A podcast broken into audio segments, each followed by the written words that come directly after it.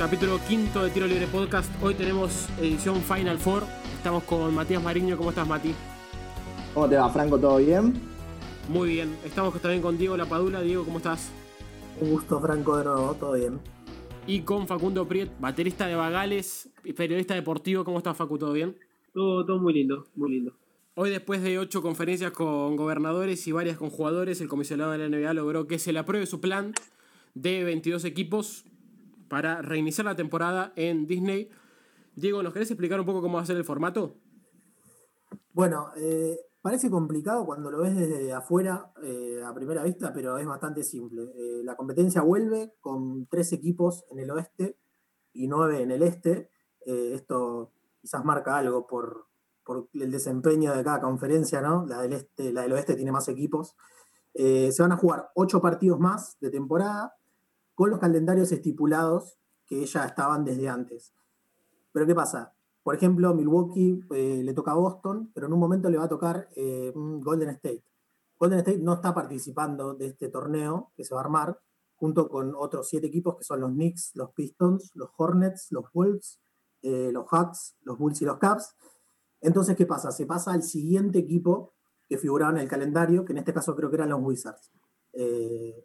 Después lo otro que se agregó fue que la NBA, eh, para definir el octavo lugar, eh, va a armar un play-in tournament que sería que si el octavo tiene diferencia de cuatro o menos juegos con el noveno, tienen que jugar una doble eliminación para definir quién va a playoff. Pero ¿qué pasa? El octavo va a contar con una ventaja deportiva, por llamarle de alguna manera, que si gana el primer partido se clasifica automáticamente para playoffs. O sea, el noveno tendría que ganar eh, dos partidos desempate que se va a dar casi seguro en ambos casos.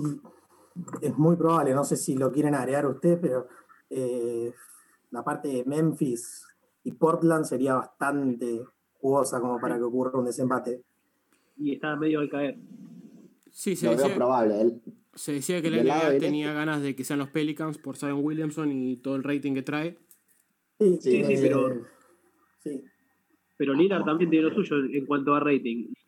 Y, creo que coincidimos todos en que es, una decisión muy, muy acertada eh, por el lado del show y de la oportunidad de un cupo más.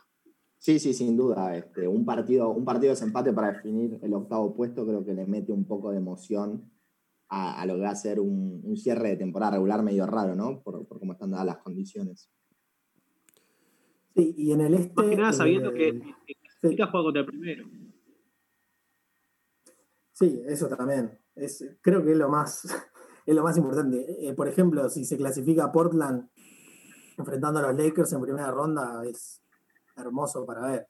O sea, yo creo que Portland le hace mucho más fuerza que, Memphis a los Lakers, por un montón de razones.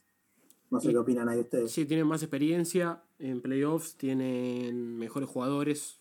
Por ahí en la temporada no tuvieron tanto rodaje con Carmelo, con Lillard, con McCollum por las lesiones. Y el resto son equipos más jóvenes, ¿no? Y los Spurs que no tienen nada, pero obviamente tienen a Popovich y más de 20 temporadas seguidas en playoffs. Sí, olvídate que los Spurs son un escollo terrible siempre. Sí, pero creo que todos coincidimos en que el mejor parado, hasta para este partido, el que sería el posible partido de desempate, es Portland, ¿no es cierto? Tiene mucho más experiencia para jugar ese tipo de juegos contra un equipo de Memphis, que si una cosa es entrar la, octavo directamente y otra cosa es ganarse ese octavo puesto jugando un, partido definitorio. claro, para el espectador neutral también es, lo más atractivo. Sí, además eh, los, los Blazers fueron el único equipo que votaron en contra de este formato. ¿Por qué? Porque el calendario ellos los pone eh, dos veces contra los Grizzlies, contra los Rockets, contra los Mavs, contra los Celtics, contra los Sixers, contra los Nets y contra, contra Utah Jazz. Pero si no fuera con este formato y se reiniciara la temporada con 30 equipos, tendrían un calendario mucho más fácil. Por eso fue que fue el único equipo que votó en contra. Sí, alguno tenía que caer en, la, volteada de toda esta organización y les tocó a ellos. Me parece que se opusieron. Eh, hace poco, hace un ratito tuiteó McCollum que, ellos se lo hicieron saber al dueño de la franquicia y a, quienes lo manejan y bueno, fue una decisión en conjunto, no es que nadie se cortó solo para, para oponerse. Bueno, Matt, vos estuviste en Disney hace poco, me contaste. Eh, ¿Por qué te parece que la NBA vuelve en Disney? Bueno, ¿por qué la NBA elige el Walt Disney World Resort? Principalmente, el más importante es porque Disney es el propietario de ESPN. Aparte, tengamos en cuenta que tiene un complejo hotelero que son 18 hoteles, lo que es ideal para lo que serían los equipos, los entrenadores, la familia de todos los jugadores. Eh, me parece que ese es el principal motivo para crear una burbuja que pueda este, contener tanto jugadores como entrenadores y los familiares. Además, el principal motivo que tiene Disney como, como grupo para, para, que se mantenga y se salve la temporada regular es que ESPN este, perdería cerca de 500 millones de dólares de ingresos por publicidad si no se completa la temporada. Y déjame agregar una cosa más, es, importante decir que dentro de Disney está el ESPN Wide World of Sports, que es un complejo de 90 eh, hectáreas con instalaciones de básquet, fútbol, vóley, lo que daría la posibilidad de tener hasta 20 canchas de básquet, casi una por equipo. Excelente. Bueno, claro, ¿no? Es una cosa media A mí, a mí me llama la atención los familiares, es como que no, entiendo bien qué va a ir eh, la mujer del jugador y los dos hijos, por dar un ejemplo, ¿no? A estar, eh, porque si esto termina en octubre, ¿no? Si el equipo que llega a las finales va a estar dos meses en el hotel, es, medio raro, no sé cómo lo van a plantear. Sí, entiendo que es para que no, pasen aislados de la familia, lo que vos decís, dos meses, y este, va a ser raro, pero bueno, o sea, reconozcamos que eh, los complejos de Disney tienen como para garantizar la comodidad de la familia a un nivel de excelencia, o sea, va a ser como estar de vacaciones dos meses para los hijos de los jugadores, me parece. Sí, se dijo que, los jugadores van a poder moverse, van a poder ir a los restaurantes, van a poder ir a las atracciones, no van a estar totalmente encerrados de los hoteles a la cancha, así que va a ser interesante también ver qué va a pasar si algún jugador se contagia de coronavirus, ¿no? Como qué va a hacer la NBA. Y yo prefiero no pensarlo, pero es, es, una, es una opción. Yo, creo que se termina, se termina todo el show si, si al menos uno se contagia o o salvo que lo mantengan en secreto, no sé, rarísimo. Es, algo que tiraría abajo todo. Va a ser muy complejo, creo que este, van a ser súper estrictos en ese sentido, van a estar, este, recordemos que creo que el campus de entrenamiento inicia ahora el 31 de junio y eh, calculo que la idea es que los jugadores se los testeen en ese momento y si se comprueba que ninguno tiene COVID, que puedan entrenar todo, y no habría motivo para suponer eh, que se contagien los jugadores, porque van a estar aislados completamente y van a ser súper meticulosos en ese sentido. O sea, eh, pero eso de ir a los restaurantes. Y pero van a estar encerrados, sí. Es complejo, es complejo, pero todo daría a pensar que no tendrían que contagiarse. Creo que si, si realmente pasa, si se da esa posibilidad, creo que probablemente termine cancelándose. Yo veo más riesgo en todo lo que es la actividad de entrada y salida de todo lo que va a ser proveedores, eh, gente que trabaje a la par de, la liga para que todo funcione. Eh, no sé, no, no, sé, Franco, vos capaz lo tenés más claro, pero eh, la gente que trabaje ahí va a vivir ahí también, eso medio que no se sabe. eso no, se puede. son, son casi 50.000 empleados tiene Disney. No hay lugar para todos. O sea, se van a hacer cargo ellos. Sí, obviamente. Y van a entrar y salir los empleados. Van a. Florida hoy tuvo 1700 casos, o sea, es muy difícil que no pase. Hay que ver qué va a hacer la NBA y qué van a decir los jugadores, si quieren jugar igual. Claro. Sí, sí, por eso decía que el riesgo me parecía más ese, ¿viste? La gente que entra y sale, que trabaja, que tiene contacto con, los materiales y las cosas que van a usar los jugadores. Sí, también, por ejemplo, o sea, un jugador NBA no es eh, no es de un grupo de riesgo. Pero por ejemplo, Greg Popovich tiene, tiene 71 años. Sí, pero igual, eh, sacale los técnicos, hay un montón de asistentes que son gente bastante grande. Eh, no sé si está Ron Adams, uno, es el primero que se me viene a la cabeza que tiene, debe tener casi también la edad de Popovich. Estaban los, Bulls hace poco. Dios es hincha de Boston. ¿Cómo Los propietarios también. Claro. No sé si van a estar los propietarios, porque ¿qué van a hacer? ¿Van a ir a ver los partidos? Y qué sé yo, si va la mujer de los jugadores, los propietarios medio que también podrían estar, pero bueno. Yo lo haría recontra cerrado la burbuja, solo jugadores, pero bueno, no, es mi decisión, ¿no? No, y aparte es medio esclavista, lo tenés que dos meses. Sí, pero que se lo tomen así, como una guerra, ¿entendés? A todo Todos lavando su propia ropa. un baño de realidad, ¿viste? Para los muchachos, ya que estamos en situación jodida. Bueno, repasamos las fechas Training Camp, 30 de junio. El 7 de julio viajan todos a Orlando, avión privado. La temporada reinicia el 31 de julio, vamos a ver con qué partido, seguramente alguno fuerte. La agencia libre arranca el 18 de octubre y el 1 de diciembre ya arranca la temporada que viene. O sea, va a haber muy pocos meses entre esta temporada y la que viene. Va a ser casi dos temporadas al hilo, va a estar muy bueno. Pero les quiero preguntar quiénes son para ustedes los beneficiados y los perjudicados de todo lo que pasó. A ver, entre los beneficiados, uno de los que tengo que nombrar es a, mi equipo, a los Philadelphia 76ers. Recordemos que Ben Simmons estaba lesionado, tenía una lesión en la espalda y dijo que está 100% listo para, arrancar lo que sería el training camp. Embiid también estaba con un par de dolores, estaba un poco golpeado, así que nosotros recuperamos soldados a nuestros dos mejores jugadores, es un detalle no menor. Después, entre los que son candidatos, candidatos al anillo, eh, porque nosotros por la temporada regular que hicimos no nos considero candidatos, eh, los Clippers sin duda, recordemos que son un equipo que Paul George tuvo mucho tiempo parado, se perdió los primeros partidos de la temporada, Kawhi Leonard por una cuestión de, de, load management tampoco jugó algunos partidos, así que tenían muy, muy poquitas prácticas juntos y creo que todo este mes de training camp más los ocho partidos de lo que sería la temporada, a ellos le viene como anillo al dedo. No sé qué opinás vos, Diego, de esto. Sí, eh, a mí, yo coincido con lo que decís vos. Eh, por nombrar, a ver, a, mí me gusta mucho Yanis sigo bastante a los Bucks. Eh, me parece que los Bucks, más allá de que habían perdido cuatro de los últimos cinco partidos que habían jugado en la temporada, es un equipo que lo, prende y la apaga cuando quiere. no, no, no, necesita hacer rodaje que, que le daba la temporada regular, sino que los cinco, los cinco starters, la verdad que jugaban todos a un nivel bastante alto y de hecho tuvieron eh, muchas rachas de ganar bastantes partidos seguidos, o sea que no, siento que este parate, al menos en el juego, les vaya a perjudicar. Y además la tranquilidad de que, son ocho partidos y que ellos casi que aseguraron el primer puesto de, la conferencia. Eh, no sé si Facu quiere hablar un poco de los Lakers y ya entrar al campo de, la ventaja de jugar de local, de jugar con tu gente. Me parece que eso va a ser lo que más va a pesar en este caso de ventajas y desventajas.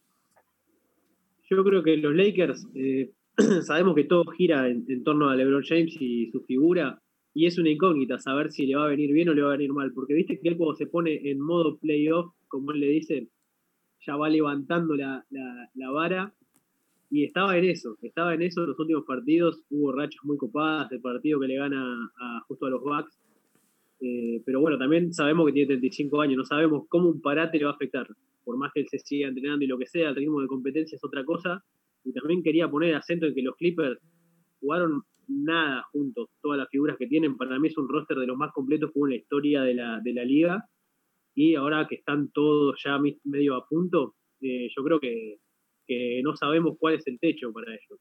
Y el tema de la localidad, Facu, ¿cómo lo ves vos? Porque obviamente los Lakers habían sido el segundo mejor equipo de la NBA en la temporada en cuanto a récord, y ahora se van a encontrar con que no, va a importar para nada. Sí, claro, bueno, es una ventaja que se pierde, pero es, igual para todos. Eh, en este contexto único que jamás había ocurrido, y vas a tener que, que tragarla, así como vino. Perdón por la expresión, pero pero, bueno, vas, a tener que, hacerte cargo de lo que te toca. Yo creo que no, no pierden ni ganan porque es igual para todos. Bueno, Franco había nombrado hoy a los Sixers como uno de los equipos que mejor le iba en casa y, peor afuera, ¿no? Eh, no sé vos qué opinás, Matt, con ese tema de, que, de la ventaja de, de campo. Uy, estás muteado, ¿eh?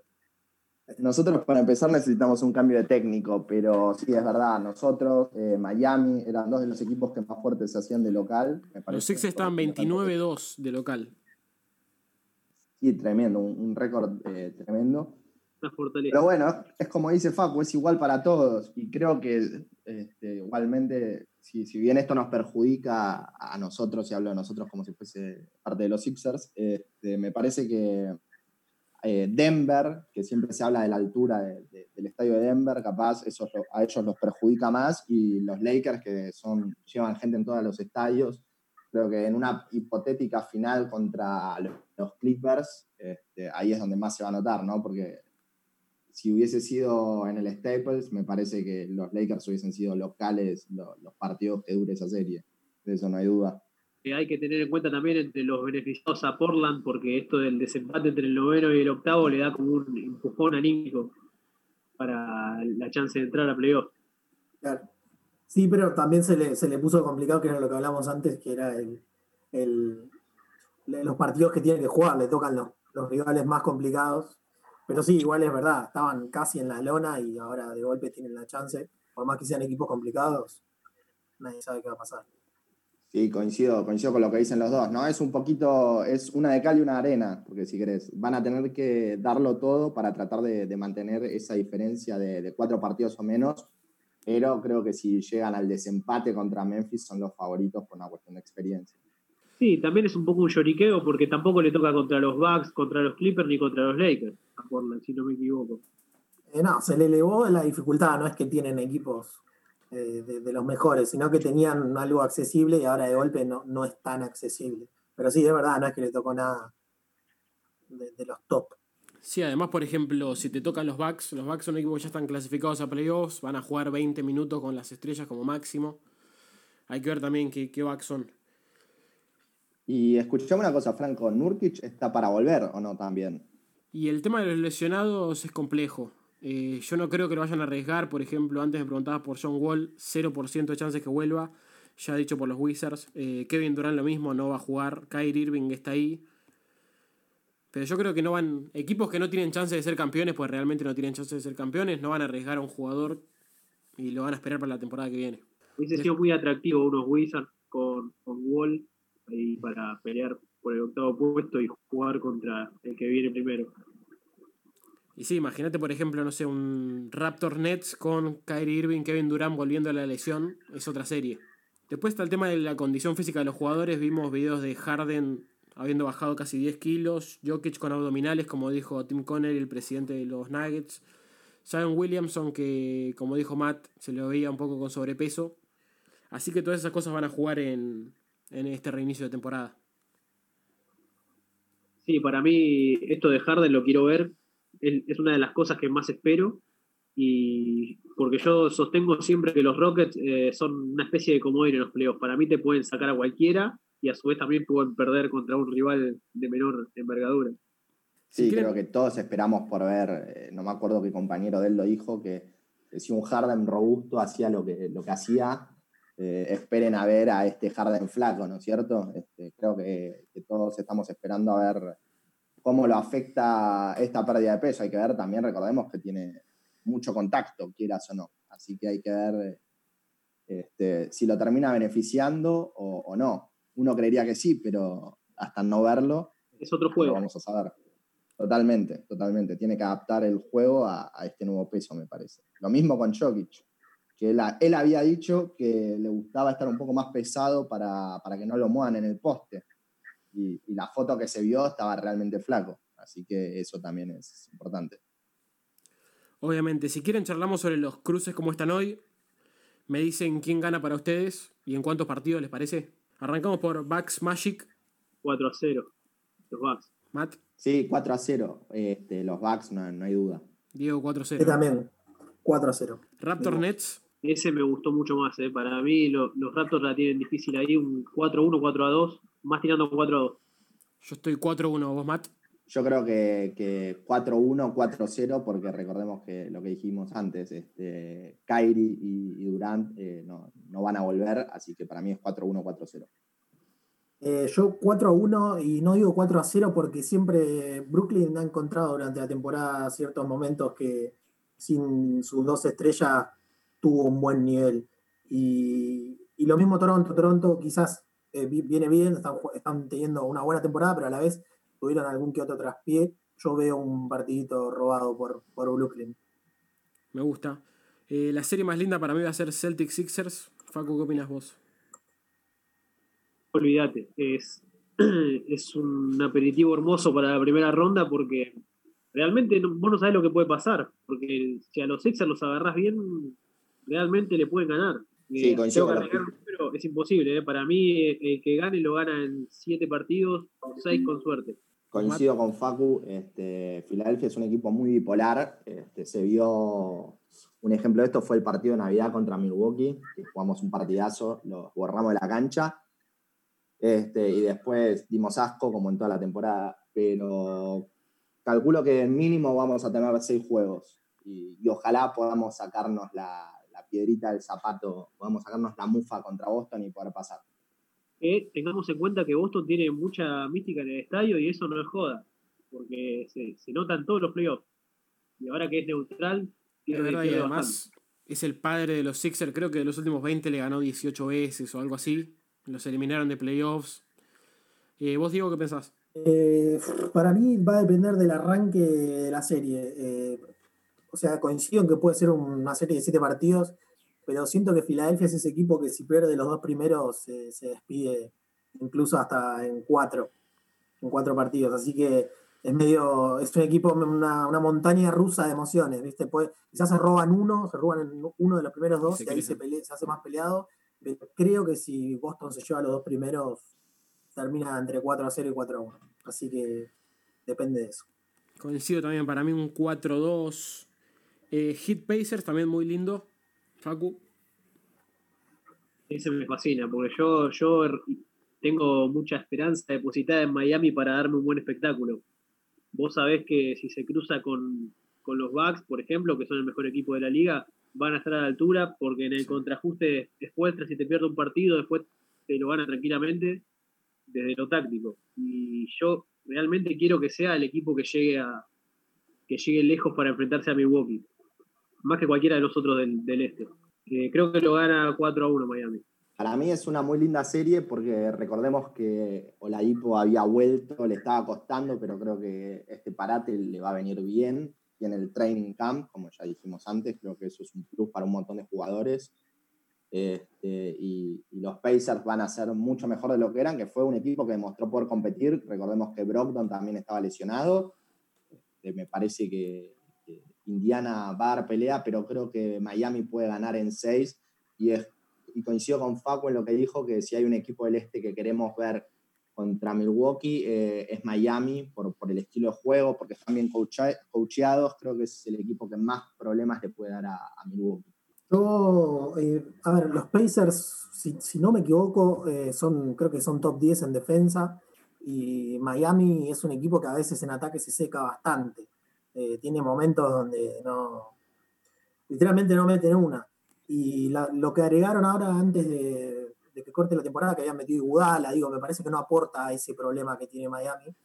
Sin embargo, eh, los veo ganando, los veo ganando 4 a 2, 4 a 3, pero va a ser más peleada de lo que parece a priori. Que Iguodala es jugador de playoff, hay que ver eso también. Sí, para mí va a ser un 4-2, 4-3, dependiendo cómo esté la Dipo. Pero pasamos al oeste, Lakers Grizzlies. Ah, que ese hay que ponerle un asterisco porque Memphis Grizzlies no sabemos si va a ser así. Eh, son series completamente distintas. Si los Lakers tienen que enfrentarse a los Grizzlies o si tienen que enfrentarse a Portland. Así que yo diría que arriesguemos las dos. Eh, porque los Grizzlies yo creo que no supondrían eh, más que robarle un partido a los Lakers. 4-1. Pero ya con Portland sería otra cosa, porque si encima vuelve Nurkic, está bien, no sabemos si lo va a arriesgar todo, pero eh, un quinteto con Lillard, McCollum, Carmelo, eh, Nurkic, eh, Whiteside era el otro. Sí. Eh, no sabemos a dónde pueden apuntarle porque yo creo que dos partidos le pueden llegar a sacar a los Lakers, llevarlo a seis juegos. Es, interesante, es atractivo. Sí, coincido con lo que dice Facu. si fuera por deseo personal, me gustaría sumar a los Pelicans este, un Anthony Davis contra New Orleans. Me parece que como show, con, con Zion en playoff, es, si bien para mí el que más pelea le puede dar es Portland, creo que como, como historia vendería más un Lakers contra Pelicans. Pero sí, coincido que para mí en cualquiera de los casos eh, los Lakers van a ganar en cuatro y si fuese Portland quizás en cinco, pero no, no pasa de eso. Eh, a ver, si para mí, si la serie son Lakers, Grizzlies, eh, barre los Lakers. Creo que los Grizzlies son un equipo recontra joven. Eh, incluso creo que es de, los que juegan en el Starting Five, el, más, con el que más experiencia tiene es Valenchunas. Y le ha ido bastante mal con Toronto en momentos definitorios, más allá de que ha pasado algunas fases, no, nunca pudieron llegar a la final. Eh, cambia totalmente el panorama con, lo que es Portland. Eh, Portland tiene cuatro tipos para mí que, que pueden ser el jugador del partido. O sea, eh, un, día puede explotar Lillard, otro día puede explotar McCollum, otro día puede bajar 20 rebotes Whiteside, Carmelo quizás meter 20 puntos. Eso me parece que es lo que le cuesta a los Lakers, que son dependientes de dos tipos nada más, no tienen a nadie más que realmente pueda dar la cara. Entonces ahí veo que quizás Portland se pueda robar uno o dos partidos. Sí, para mí si es eh, Grizzlies es 4-0 cómodo. Y si es Portland puede ser un 4-2. Eh, y una serie que me gusta mucho es Clippers Maps. Yo estaba entusiasmadísimo con esa serie, pero ahora viendo la posibilidad de que Houston baje a ese, a ese lote de, séptimo puesto, eh, desearía más que fuese contra Houston, los Clippers. Pero igual, ver a, a Doncic ahí tratando de hacerle frente a los Clippers, siendo que tienen la mejor ofensiva de la liga, la, más eficaz, eh, sería divino. Sería divino, pero también consideremos la chance de que Houston baje. Igual creo que los Clippers, si llegan todos a punto, 4 eh, a 1. Sí, yo coincido con Facu. Este, me parece que va a ser un, 4-1, eh, solamente por, esto que decía de, la ofensiva de los Maps. Este, pero los Clippers van a llegar, me parece que descansados, eh, sanos, así que no veo a nadie ganándole, pero sí, obviamente que sería súper interesante y muy entretenido este, ver un, Houston Clippers en primera ronda. Aparte, recordemos que Houston le costó bastante a, los Clippers esta temporada. No sé cómo, cómo cuántos partidos jugaron, pero eh, me acuerdo que, perdieron un par. fueron partidos interesantes para ver. Sí, eh, si es Clipper Maps, me parece que es un 4 a 0, 4 a 1. Eh, más que nada por, porque Doncic va a tener dos tipos que lo van a estar persiguiendo todo el tiempo, perros de presa, mal, eh, que es algo que quizás en la temporada, es lo que decían antes, se, costó un poquito. Eh, si es con Houston, me parece que va a ser un 4 a 0, no, no veo manera de que Houston pueda, pueda robarle un partido a los Clippers, me parece bastante complicado, es un equipo del 1 al 5 me parece completísimo y Houston, más allá, está probando un sistema bastante nuevo, eh, siento que no, con todo el parate, no, creo que le puedan hacer frente. ¿Tan poca fe le tenés a Houston? Y me, parece que sí, no, no, viste, para mí es, complicado. es un equipo que le puede ganar a cualquiera, es lo que había dicho Facu antes. Es un equipo que puede ganarle a cualquiera y perder con cualquiera. No lo veo no ganando un partido, por lo menos. Yo creo que le tocó, si le toca a Clippers es el equipo con el que menos errores puede cometer, me parece. Con el, resto se le puede escapar. Pero con los Clippers, eso eh, me parece que muy filosos y van a estar todos juntos y sanos, no, no lo veo. También miremos el dato de que la, ofensiva de Dallas es la mejor y la defensiva de Clippers potencialmente es la mejor, más que nada en, el perímetro. Sí, sin duda. Para mí, o sea, no podemos analizar a los Clippers como venía haciendo la temporada regular con este parate. Este, son por lejos los más beneficiados porque tienen muchísimos jugadores, mucho tiempo para entrenar. Eh, el, potencial de, los candidatos a lo, que vimos y lo que puede dar, la, diferencia más grande la sacan ellos sin duda. Así que coincido en eso, pero igualmente veo a Houston, aunque sea ganándole dos partidos a cualquier equipo, me parece. Yo, Diego, igual no, coincido con vos. Para mí los Rockets son un equipo que está para campeonar. Si bien depende mucho de, de quién le toque de rival. Eh, por ejemplo, los Clippers no son un equipo que tengan un pivot muy dominante, más allá de Harrell. Eh, y les pueden dar, eh, dar pelea con, con, su small ball. Así que para mí son un candidatazo, candidatazo para llegar a la final. Obviamente si le toca a los Nuggets, a los Rockets, que lo vamos a hablar ahora, es una serie mucho más accesible, pero para mí no es una barrida o un 4-1 si juegan contra los Rockets. No, olvídate, para mí son 7 partidos seguro. Yo creo que, a ver, eh, lo, del pivot dominante, eh, por ejemplo, hubo un partido que los Lakers jugaron contra Houston, jugó Anthony Davis y igualmente ganó Houston, o sea, como que... Y también jugó. Claro, jugaron y no, hubo, no, hubo nadie que contrarrestara a esos dos tipos altos y sin embargo ganó Houston. Por eso digo que me parece que no es tan importante que los Clippers no tengan a, esos, eh, a, ese, a ese jugador alto para, para machear, sino que eh, tienen dos jugadores que pueden parar a Harden, me parece, que son Kawhi Leonard y, Paul George. O sea, ellos dos haciendo switch en Harden, me parece que lo va, lo va a complicar mucho. Sí, el partido que hablas vos de, Houston Lakers fue el primero, me parece, que cuando traían a Capela, y creo que es el. traspasan a Capela, perdón. Eh, argentinicé el término del trade. Eh, cuando traspasan a Capela y es el primer partido que juegan sin pivot. Pero para mí en los playoffs, recordemos que, baja la velocidad de juego, se juega mucho más en media cancha y ahí la diferencia de un pivot sí a importar. Pero coincido con vos, este, el poderío defensivo que tienen los Clippers me parece que es demasiado para, Houston y los va a complicar, pero igualmente no, no los veo ganando un 4 ni, ni, loco. No veo a Houston siendo barrido en ninguna serie posible, ni, con los Lakers que tienen a Davis. Aparte Westbrook estaba levantando también, viste, es, un jugador que te vende muy cara la derrota.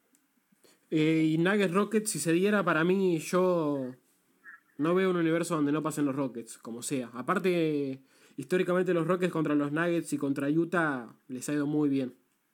Sí, yo, yo la verdad no, no creo que Denver esté merecidamente en ese tercer puesto. Para mí, ¿eh? porque yo he visto varios partidos que, no me cierra que hayan ganado tan, tanto, tantos partidos, digamos. Eh, yo creo que si se cruzan con los Rockets, los Rockets le, le los sacan en 5 o 6 partidos, como mucho. Eh, yo considero que Denver es un buen equipo, es un buen equipo con mucho potencial, pero que es un equipo joven que le falta todavía para, para los playoffs, le falta ese plus que te piden los playoffs, me parece, ¿no? Eh, y, Houston tiene lo que los Yankees le dicen el Star Power, que sería con, con Harden y con Westbrook, me parece que va a ser demasiado para, para Denver y lo veo ganando, lo veo ganando un 4. Me parece que el año que viene quizás podemos empezar a considerar a Denver como, un candidato al anillo. Hoy creo que son más un pretendiente.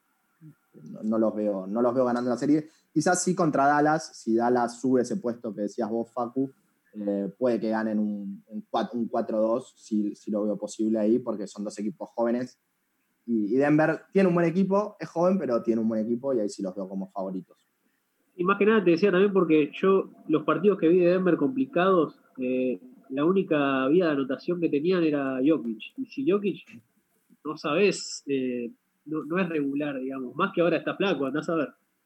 Eh, yo, yo también en esta doy a los Rockets ganando, pero la veo un poco más peleada también. eso yo no, no, siento que pueda ser en cuatro partidos lo de los Rockets barriendo a Denver. Creo que Denver puede hacerle daño en uno o dos partidos. Eh. Jamal Murray es, un, es un crack, es un, tipo que quizás encendido te puede meter 30, 35 puntos. Jokic depende del día, pero en general me parece que, puede cumplir y los puede complicar en, ese sentido. Y era lo que decía un poco antes Matt también, que en los playoffs quizás los pivots importan un poco más. Y bueno, Jokic es de los mejores que hay en la liga. Así que eh, yo diría un 4 a 2 en favor de, no, para mí, como decía, para mí eh, los Nuggets son el equipo bien entrenado de 55, 60 victorias de todas las temporadas. Pero después cuando llegas a playoffs eh, necesitas otro tipo de juego. Eh, Harden es un tipo que en las 13 temporadas creo que está en la NBA fue a playoffs en todas. que está en Houston obviamente también. Westbrook lo mismo, MVP. Y le falta ese tipo de, de experiencia a Denver. Puede ser una serie que vaya a 7 partidos, pero para mí sería una sorpresa si pasa a Denver. Y la última serie que nos queda es Utah contra Oklahoma. Utah que recordemos tiene esos problemas de vestuario entre Gobert y Donovan Mitchell. Y Oklahoma que es la sorpresa de la temporada. Oklahoma que es un contexto muy lindo para verlo a, Chris Paul comandando un equipo que es, es funcional eh, desde los roles, ¿no? Eh, con Steven Adams haciendo, haciendo de lo suyo sin descollar, con Schroeder siendo un, gran aporte, pero principalmente esta faceta de, Chris Paul de, también de ser un jugador clutch, eh, un equipo donde está encajando quizás mejor que en los últimos 3, 4 años. Yo creo que, que es un duelo atractivo. No sé qué tan cierto será y hasta qué punto afectará lo de Utah y los problemas de vestuario, supimos todos eh, en este lapso que Gobert es bastante, bastante sonso por todo lo que hizo con el coronavirus y toda la conferencia de prensa, pero qué sé yo, andás a ver cómo es el vestuario ese. Sin embargo, yo creo que Oklahoma lo gana en, seis partidos. Eh, me parece que es un duelo súper interesante. el descanso me parece que le vino bien también a, Chris Paul, que es otro, otro jugador grande, que siempre tuvo problemas de, lesiones ¿no? en postemporada y creo que este contexto lo ayuda a llegar mejor a él y me parece que es un jugadorazo. Utah me parece mejor equipo, pero, pero lo, creo que puede llegar a ganar Oklahoma. sería una serie que me gustaría que vaya a siete partidos. Este, sería una serie que me gustaría ver y que, se defina en un Game 7. Lo veo posible y me parece que estaría bueno este, que, se llegue a ese séptimo partido. No sé qué opinas vos, Diego. Eh, a mí esta, esta serie me encanta por dos cosas. La primera, eh, que es que el rival, o sea, el que gane esta serie va a ser rival de los Lakers. Y yo creo que ganar esta serie para cualquiera de los dos le va a dar un, plus grande, porque, a ver, si, gana, si ganan los Thunder, es un buen equipo, o sea, eh, quizás juegan un poco del básquet antiguo, tienen ese pivot alto, no tan anotador y un poco que se dedica a defender, eh, el escolta ahí un poco bajo, anotador, y, y si los Thunder logran superarlo teniendo a Chris Paul, teniendo a Steven Adams, que me parece que está recontra infravalorado, pivot tremendo del cual mucho no se habla, eh, creo que pueden hacerle fuerza después a los Lakers, a sacarle algún que otro partido. Veo más a los, a, los Thunder haciéndole fuerza a los Lakers que a, Utah. Y la segunda cosa es que Utah, lo que decían ustedes antes, tuvo estos problemas de vestuario eh, con el tema del coronavirus y yo no sé, la verdad, cómo van a salir eh, mejor de lo que ya estaban antes, porque si hay algo que tienen los jugadores de la NBA es un ego gigante y, esto que pasó fue bastante grave. ya dejar de confiar en tu compañero me parece que eh, es primordial para este tipo de series y no, no parecieran estar bien las cosas, por más que los de Relaciones Públicas de Utah digan lo contrario. Sí, a mí me gustaría ver un Chris Paul contra LeBron en segunda ronda. Me encantan las historias románticas. Quiero a Carmelo en primera ronda con LeBron, quiero a Chris Paul. Y me parece que es mejor equipo. Me parece que Chris Paul lo puede. Y Gilchus Alexander lo pueden anular a Donovan Mitchell y a, a Utah le queda muy poco. Recordemos que Bogdanovich se va a perder la temporada porque decidió operarse la muñeca, así que es un panorama complicado. Y quiero cerrar, chicos, si les parece. Sí, decime, Matt. No, te quería agregar que, estaba viendo acá cómo están las posiciones, que si bien sumado a lo que decía Facu de, Dallas y Houston, Utah, que está cuarto, le lleva un partido nada más a, a Houston y Oklahoma que están quinto y sexto respectivamente. O sea, respectivamente. O sea que tranquilamente esto que estamos anticipando puede ser totalmente distinto, no, no solamente las posiciones entre, entre Dallas y Houston. Sea, puede llegar Houston a terminar cuarto tranquilamente y Tercero también porque los, Nuggets tienen que jugar con Lakers, Clippers, eh, Raptors, Thunder, así que es todo muy, muy maleable todavía. Y si quieren, chicos, cerramos. Les quiero preguntar quién es para ustedes el MVP, porque quedan ocho partidos, no se va a mover mucho. Y ESPN hizo una encuesta entre sus periodistas y creo que Giannis Antetokounmpo fue elegido como el MVP, así que les quiero preguntar a ustedes. Bueno, eh, para mí, eh, indiscutiblemente es el MVP. Eh, sé que LeBron se metió en la pelea hace poco, hace poco no, en el final de, lo que fue la temporada. Eh, pero me parece que la, temporada de Giannis es histórica de nuevo, con unos Bucks que están haciendo una temporada también histórica. Muchos dicen que quizás los Bucks sin Giannis son buenos igual, que es lo que no pasa con los Lakers cuando no está LeBron, pero me parece que no puede ser ese el único, el único argumento para decir que LeBron es el MVP por arriba de Giannis. Me parece que en temas estadísticas, en el liderazgo del equipo y en el récord, creo que, que es Giannis indiscutidamente, de nuevo. Bueno, para mí, para mí es, es LeBron James, porque eh, sabemos el historial que tiene de, MVPs eh, robados aparte, sabemos que se han otorgado premios MVPs por merecimientos anteriores y para compensaciones, y sabemos que tiene... Quiero nombres, Facu, quiero nombres. ¿Eh? Quiero nombres. Nombres. Acusá. No, no, no, vamos a dejarlo ahí porque son demasiados. Está, a Kobe le robaron, eh, ¿cuál fue el de Nash? ¿Pero a quién le dieron un MVP por algo que hizo antes? Decilo sin miedo. Eh, a Harden. Pero, pero para mí se lo tenían que dar, eso te digo. Lo merecía. No, igual esa Y temporada. es lo mismo que digo que tienen que hacer con LeBron. Si se lo dieron a Harden, bien, en su regla, porque se lo, se lo tendrían que haber dado antes, también se lo tienen que dar a LeBron porque viene haciendo temporadas MVP, siendo el segundo en la pelea en, en cuantas. Y Giannis acaba de ganarlo y sabemos que lo va a ganar más adelante también. Eh, a- además, principalmente por fuera de eso, porque eso es un factor para mí. Principalmente yo creo que liderar el oeste con 35 años en un equipo que sabes que si lo sacás y se queda absolutamente rengo, es un metitazo.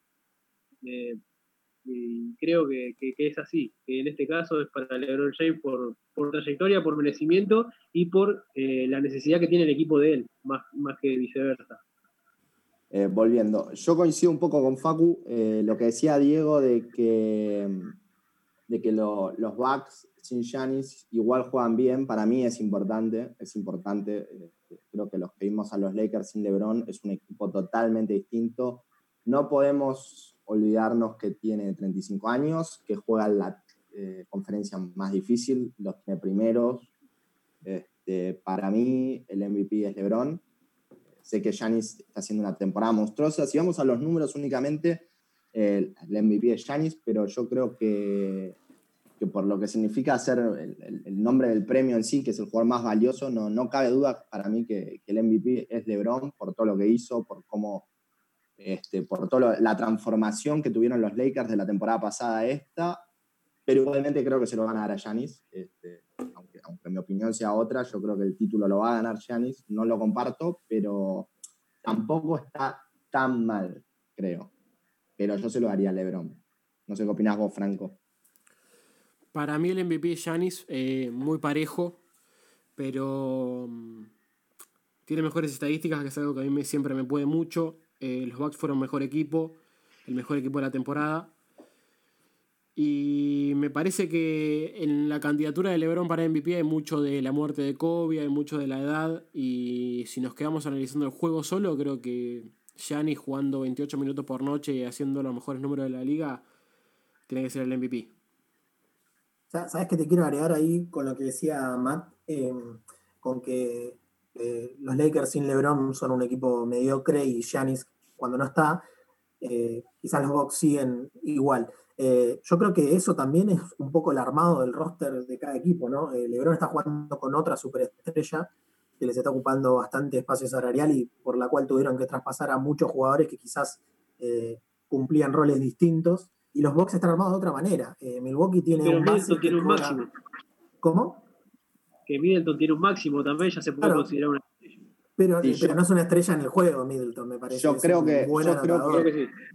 Yo creo que ese problema, esas fallas en el armado de, de la plantilla de los Lakers es mérito de, de Kawhi Leonard, ¿no? Me parece que si, si vamos para aguantar la agencia libre, los Lakers esperaron a Kawhi hasta el final de la temporada y me parece que fue, una Pero, daga. una Por eso digo, por eso digo que el equipo, porque por eso digo que el equipo está armado, es, es más completo en Milwaukee, pero por una cuestión de, me, me parece que de, de priorizar otras cosas. Los Lakers son históricamente un equipo que quiere tener tres estrellas y el resto jugadores de relleno. Bueno, Milwaukee está teniendo otra alternativa que es la que le toca por la ciudad eh, y el mercado en el que está. A ver, Brook López eh, es un equipo, es un, es un titular, no es una estrella. Eh, Middleton para mí no es una estrella, es un gran jugador, un gran anotador. Cobra como una estrella porque está en Milwaukee. Porque si Coincido. estuvieran los Lakers estaría cobrando probablemente 10 o 12 millones menos fácil. Bledsoe es un base normal, ni, no- ni cerca de ser estrella, a veces complica mucho. Y Di Vincenzo, que es el otro eh, es, eh, jugador titular, es un jugador de segundo año. O sea, me parece que hay un equilibrio y, y no creo que eso deba restarle mérito a la candidatura de Giannis. Coincido, coincido en lo que decís. También me parece que es importante, fundamental acá que nos estamos oyendo algo, que es eh, el técnico de los Bucks. Me parece que es el, el mejor de la liga. Este, y es fundamental para este rendimiento de los jugadores de, los- de- de Milwaukee, ¿no? Creo que no, Bueno, no lo podemos El técnico de los. Lakers también es el mejor de la liga, es LeBron. Eh, sí, es, eh, eso un poco es verdad, pero bueno, eh, la diferencia es que cuando, cuando LeBron no juega, este, si querés, el, el equipo queda acéfalo y, y, y si Giannis no está, Baden-Hosser sigue, sigue dirigiendo. Y, y Milwaukee sigue. ¿Qué- ¿Y qué pasa si. Disculpame, ¿qué pasa si, si Portland gana de un líder estelar los partidos que le quedan y se mete en la pelea y lo mete a playoff. Eh, para el MVP. Sí. Eh, yo creo que podría entrar en la charla, pero es imposible. Sería el escándalo más grande de la historia de la liga si Lillard gana el MVP. Pero, está buena la pregunta igual, ¿eh? Si lo pensás... Sí, Diego, pero si lo pensás desde el nombre del premio, es lógico lo que decís y, sería hasta razonable que lo gane, ¿no? Porque recordemos que se llama al jugador más valioso. Sí, igual no es mi pregunta. Él había hecho Franco y se la robé. Bien, me gusta que lo aclares. Sí, también uno como dice Matt, uno de los problemas de la liga es que no aclaran cuáles son los méritos para ganar el premio. Porque, por ejemplo, tiene mucha ponderación en el MVP el récord del equipo, que no debería tener nada que ver con el jugador más valioso. Bueno, chicos, si les parece, lo dejamos acá. Lo último que quiero decir es que Adrian Wojnarowski, periodista de ESPN, dijo que se vienen 16 días de temporada regular con 5 a 6 juegos por día. Eh, varios equipos van a jugar back to back, así que va a estar muy lindo ese regreso. Y queremos ver cómo lo transmiten también, ¿no? Queremos, queremos ver todos los partidos posibles. Eh, Totalmente, los que estamos en, el AMBA, este, que ya, ya nos dijeron que vamos a estar encerrados hasta agosto, así que por favor, que, no nos superpongan los partidos, así podemos ver todos. A mí me salvaría la vida que vuelva cuanto antes la liga. A todos me parece. Bueno chicos, muchas gracias por estar y nos encontramos la próxima, ¿les parece? Dale, gracias por la invitación nuevamente.